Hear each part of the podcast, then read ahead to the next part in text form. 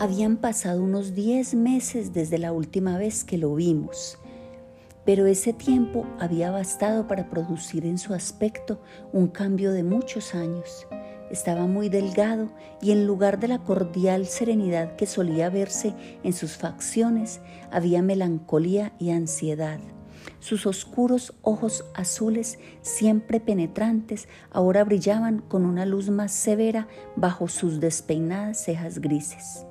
No era un cambio atribuible a la simple pena, pasiones más coléricas parecían haberlo provocado. Apenas habíamos reanudado el viaje cuando el general, con su habitual franqueza de soldado, comenzó a hablar del desconsuelo que había soportado por la muerte de su amada, sobrina y protegida. Luego estalló con un tono de intensa amargura y furia, en maldiciones contra las artes infernales que habían sido su perdición. Con más rabia que piedad, expresó asombro ante el hecho de que el cielo pudiera tolerar tan monstruosa entrega a la lasciva y vileza del infierno. Mi padre comprendió de inmediato que algo extraordinario había ocurrido y le pidió que, si no le resultaba demasiado penoso, detallara las razones por las que se expresaba en tan duros términos. Se lo contaría todo con gusto, dijo el general, pero no me creería. ¿Por qué no habría de creerle? preguntó mi padre. Porque usted, respondió malhumorado, no cree en nada que no concuerde con sus prejuicios e ilusiones. Recuerdo cuando yo era como usted, pero he aprendido mi lección. Póngame a prueba, dijo mi padre. No soy tan dogmático como supone. Además, sé muy bien que usted no suele creer nada que no haya comprobado, y por ello estoy dispuesto a respetar sus conclusiones. Tiene usted razón en eso. Si he empezado a creer en lo insólito, no había sido a la ligera, pues es insólito lo que he vivido. Extraordinaria evidencia me ha obligado a dar crédito a cosas diametralmente opuestas a todas mis teorías. He sido víctima de una conspiración sobrenatural. En ese momento, a pesar de su confianza en la perspicacia del general, mi padre le lanzó una mirada que parecía expresar serias dudas sobre su cordura. Por suerte, el general no se dio cuenta. Estaba contemplando sombríamente el panorama boscoso que se abría ante sus ojos. ¿Van a las ruinas de Karstein? preguntó. Es una afortunada coincidencia que así sea. Justamente iba a pedirle que me llevara a inspeccionarlas. Hay algo en especial que quiero explorar.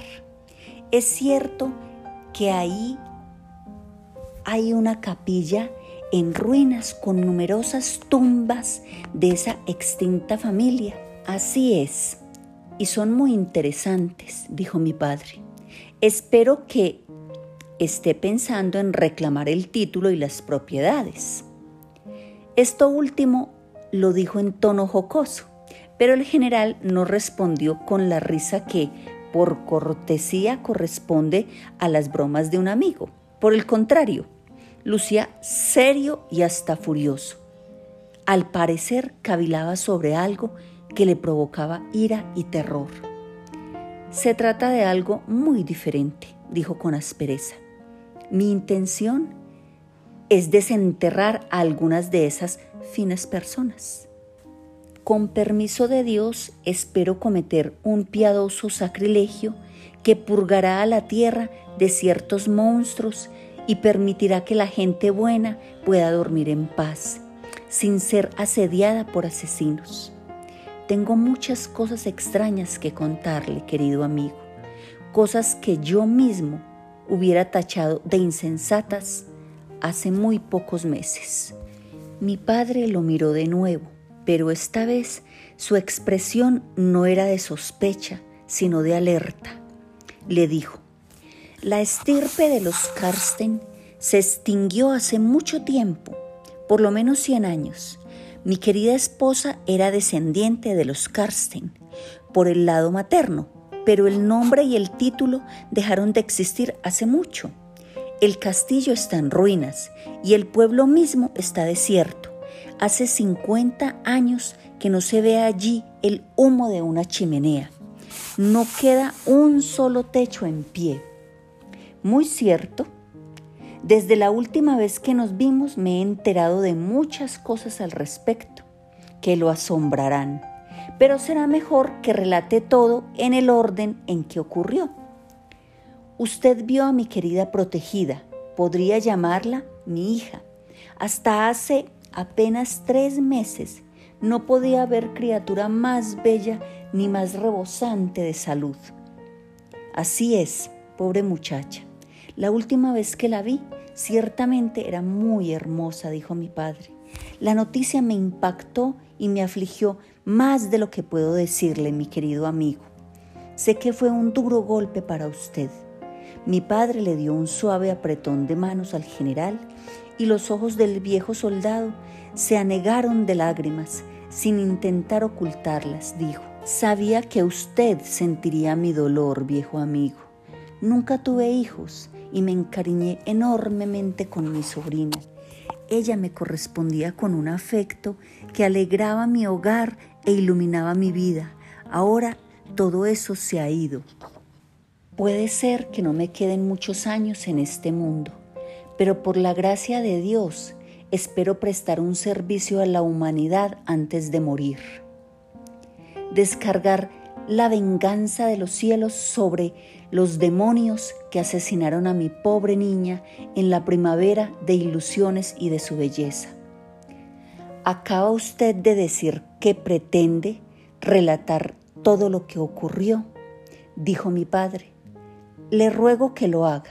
Le aseguro que no se lo pido por mera curiosidad. Para entonces habíamos llegado al lugar en que el camino a Drustal por donde había llegado el general se separaba del camino por el que viajábamos a Karstein. ¿Qué tan lejos quedan las ruinas? preguntó el general, mirando ansiosamente hacia adelante. Como a dos kilómetros, respondió mi padre. Le ruego que nos cuente la historia que tuvo la bondad de prometernos.